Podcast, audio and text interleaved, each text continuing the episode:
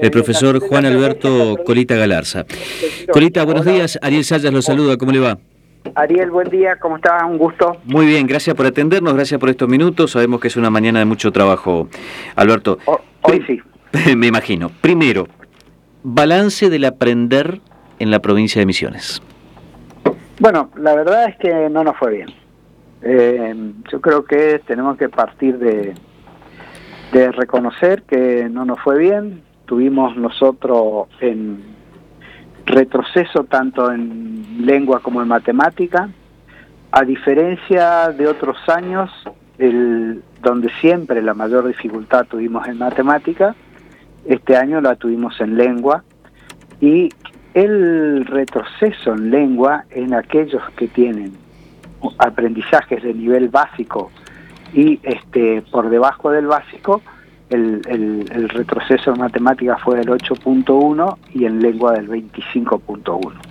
Es decir que realmente tenemos que partir de un reconocimiento que en este aprender a misiones, así como en otro momento le fue muy bien y habíamos mejorado este, nuestros indicadores, este, incluso muy por encima de la media nacional, hoy eh, estos indicadores este, nos dan malos resultados. ¿no? ¿Y a qué se debe? Bueno, yo creo que eh, en, eh, primero nunca se, nunca tuvimos malos resultados en lengua, al contrario, en la última en la última evaluación del 2018 nosotros se acuerdan que habíamos crecido el 14% y, y, en esa oportunidad habíamos tenido eh, como avanzado un resultado del 30% que habían este, logrado resultados avanzados satisfactorios, ¿no? y, eh, y satisfactorio el 42.8, o sea, que teníamos el 70% de los estudiantes con resultados satisfactorios y avanzados. eh, sin embargo, en esta, en esta oportunidad, eh, en lengua hemos tenido el 15, si bajamos prácticamente a la mitad, los avanzados y los satisfactorios bajamos prácticamente 11, eh, sí, 11 puntos, bajamos a 31 este, por ciento. Entonces, eh, creo que hubo una involución en los buenos resultados. Para mí, eh, tiene que ver, este, Ariel, con la pandemia. Yo subestimé el impacto negativo de la pandemia porque, bueno, nosotros tuvimos en misión una respuesta muy rápida, muy ágil. recuerdo que volvimos a la, este, nosotros nos, nos dimos una estrategia virtual para la continuidad pedagógica inmediatamente después de haber suspendido. Mm. Y lo que creo que, bueno, que los niños dejaron de escribir, dejaron de leer durante un año, que tuvieron virtualidad, se trabajó mucho en la virtualidad y eso tuvo una repercusión negativa, indudablemente, ¿no? Porque eh, en, en ninguno de los años que nosotros tuvimos evaluaciones de lengua y matemática, sea en el ON, en la Operativa Nacional de, este, de, este, de aprender, de, evaluación de, este, de alumnos, este, siempre nos dio eh, con peores resultados matemática. Esta es la primera vez que nosotros tenemos muy malos resultados en lengua. Y este, si bien en matemática tenemos, estamos con 8 puntos por debajo de lo último que habíamos este, alcanzado, eh, sin ninguna duda el, impacto de la no presencialidad fue muy alto. ¿no? ¿Esto significa que fracasó el sistema de educación virtual que propuso la provincia? Yo creo que eh, lo que se dejó es de leer y de escribir mm. eh, con la virtualidad. Entonces me parece que este, el sistema sirve, pero sí si se sigue leyendo y escribiendo, ¿no? Me parece que este, eh, la pandemia afectó, eso, eso, eso no, me parece que no hay ninguna duda. Después yo eh, soy partidario de otras, este, de otras estrategias, ¿no? Para mí, claramente nosotros necesitamos invertir nuestros modelos educativos y eh, donde la centralidad está dada en el docente, o sea, en aquel que enseña, y no en el estudiante, aquel que aprende. Yo creo que hay que utilizar más recurrentemente los modelos activos del aprendizaje este, como para que el estudiante se involucre en los procesos de aprender, es decir, que sea un partícipe activo en los modelos de aprender. Así que bueno, me parece que, que, que, hay que revisar y nosotros lo estamos haciendo en las áreas de lengua y matemática, eh, donde tomamos cuenta de algún informe que salió a nivel nacional, que si bien no era del Ministerio de Educación de la Nación, sí era de una ONG, este, nosotros tomamos nota y comenzamos a trabajar rápidamente después de la pandemia con eh, capacitación para los docentes de lengua y matemáticas. en, este aspecto que le digo, ¿no? En los aspectos metodológicos de la enseñanza. ¿Se viene una hora más de clases? Es probable, es probable, pero eh, no está definido. El Ministerio recién el miércoles sacó una resolución este, del Consejo Federal de Educación, que donde se reunieron los ministros en, Santa Fe, en, Rosario, y ahí aprobaron este, una nueva resolución que establece eh, la implementación de una hora más de clase en la educación primaria, como para ampliar el tiempo escolar. Eh, esa ampliación del tiempo escolar tiene un costo que nosotros lo estamos evaluando. Eh, si bien la Nación se compromete en la misma resolución a financiar esto, y, lo, y lo va a hacer durante cinco años, va a financiar el 80% de ese costo y el 20% quedará en manos de la provincia Así que eh, lo estamos evaluando, ¿no? Estamos preparando con el ministro una propuesta financiera este, y pedagógica para llevarle al ministro y también para discutir con, ah, para llevarle al gobernador, perdón, y también para discutir con el ministro de Hacienda. Ahora bien, una hora más de clase en este sistema del cual están hoy enseñando, ¿sirve? Para mí sí, sobre todo si hacemos foco en lengua y matemática porque es para todos los días, ¿no?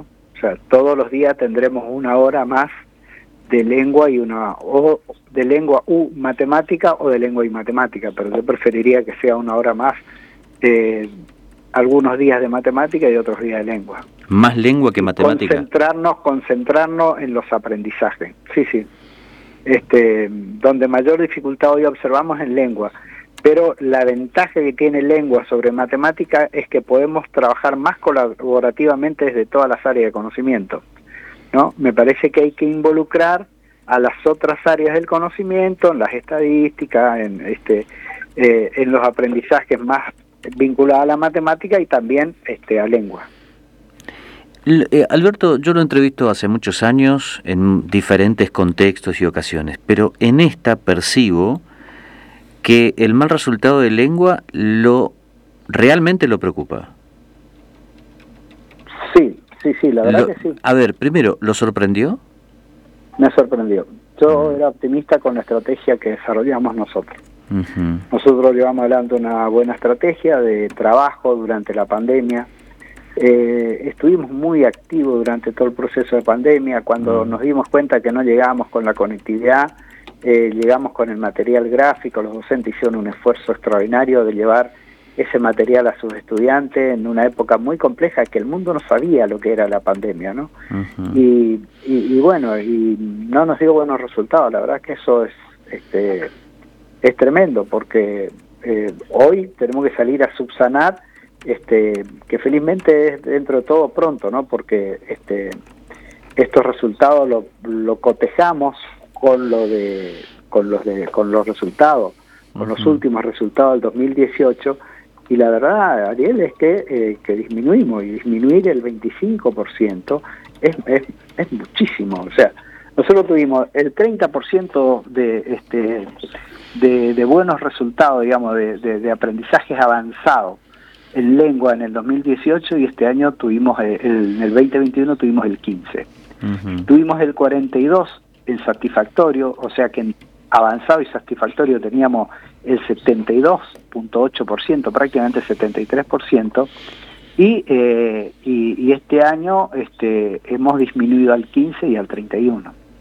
Entonces, eh, bueno, esos son datos que, que nos tienen que llamar a la reflexión y que tenemos que hacer todo el esfuerzo dentro del sistema educativo para una rápida recuperación de esto, de estos aprendizajes. La última, y no le quito más tiempo, ¿esa hora más de clases será el comienzo o el final de la jornada? Eso es lo que estamos viendo, porque eh, hay, Misiones tiene esta característica del clima, ¿no? Eh, hoy cuando le llevamos a nuestros hijos a la, a la escuela es de noche, y el que tiene que tomar un colectivo sale más temprano todavía, ¿no? porque entran a las 7. Y, este, y antes me parece imposible, ¿no? Eh, tendrá que ser sobre el mediodía, eh, ampliar sobre, sobre el mediodía. Y todo eso significa un cambio en la cultura escolar, pero también en la familia. Así que es para analizar bien cómo, cómo lo podemos hacer, ¿no? Cómo lo podemos implementar. Creo que aquel que ingresa a siete y media tenemos ahí media hora, ¿no? Como para, como para bajar a las siete, ¿no? este, pero si, si fuera así, no es tan difícil para la organización familiar. ¿Y cómo va a ser el... Sí. Llevarlo hacia el mediodía me parece que complica más a la organización familiar. ¿Y entonces? Y a la, y a la institucional también, ¿no? Porque eh, salen uno y ya ingresan los del turno tarde, ¿no?